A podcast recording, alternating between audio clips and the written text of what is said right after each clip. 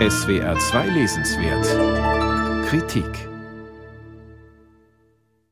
Gebannt und erwartungsvoll blickte Ende 1945 die Weltöffentlichkeit nach Nürnberg.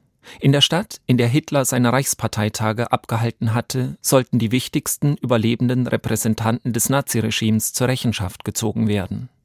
Auf der Anklagebank saßen Männer wie Göring oder Ribbentrop, die für grauenhafte Verbrechen verantwortlich waren. Zeitungen, Agenturen und Radiosender aus der ganzen Welt schickten ihre besten Leute, um über den Prozess zu berichten, der den Grundsätzen von Rechtsstaatlichkeit und Demokratie verpflichtet sein sollte und der fast ein Jahr, vom November 1945 bis Oktober 1946 dauerte. So kamen in Nürnberg bekannte Journalisten und weltberühmte Schriftsteller zusammen unter ihnen Erika Mann, Erich Kästner, John Dos Passos, Ilja Ehrenburg, Rebecca West, Janet Flanner und Martha Gellhorn. Weltliteratur traf auf Weltgeschichte, formuliert Uwe Neumer in seinem eindrücklichen Buch, das nachzeichnet, wie die prominenten Beobachter den Prozess erlebt haben und wie sie während der Nürnberger Monate einander begegneten.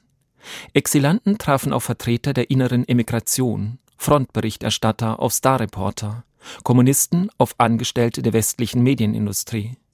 Untergebracht waren die Korrespondenten im beschlagnahmten Schloss der Schreibwarenfabrikanten Faber-Castell. Man schlief beengt auf Feldbetten und versuchte in einem großen Arbeitsraum, in dem Dutzende Schreibmaschinen gleichzeitig klapperten, Ruhe und Konzentration für das Schreiben zu finden.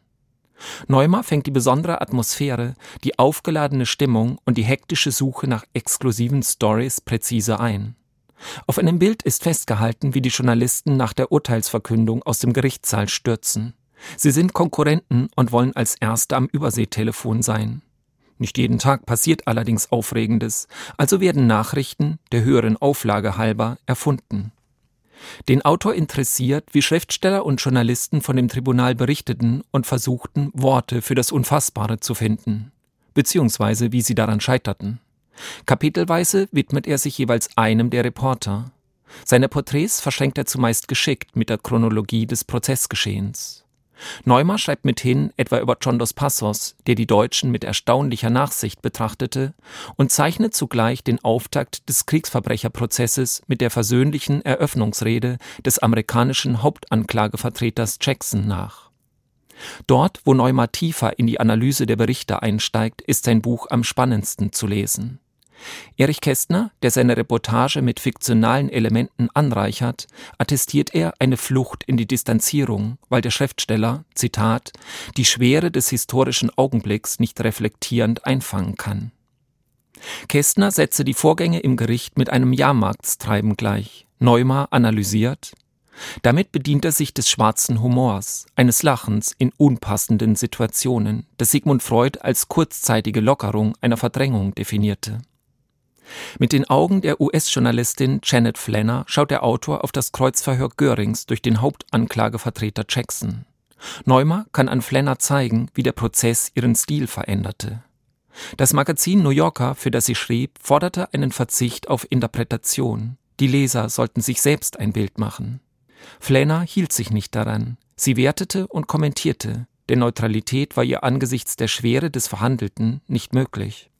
Einige Porträts stehen eher für sich, als dass durch sie zugleich ein helles, erkenntnisstiftendes Licht auf den Prozess fällt.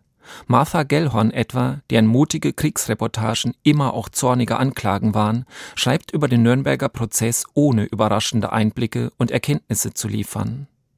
Neumer kommt ihr Bericht gar vor wie eine Pflichtübung.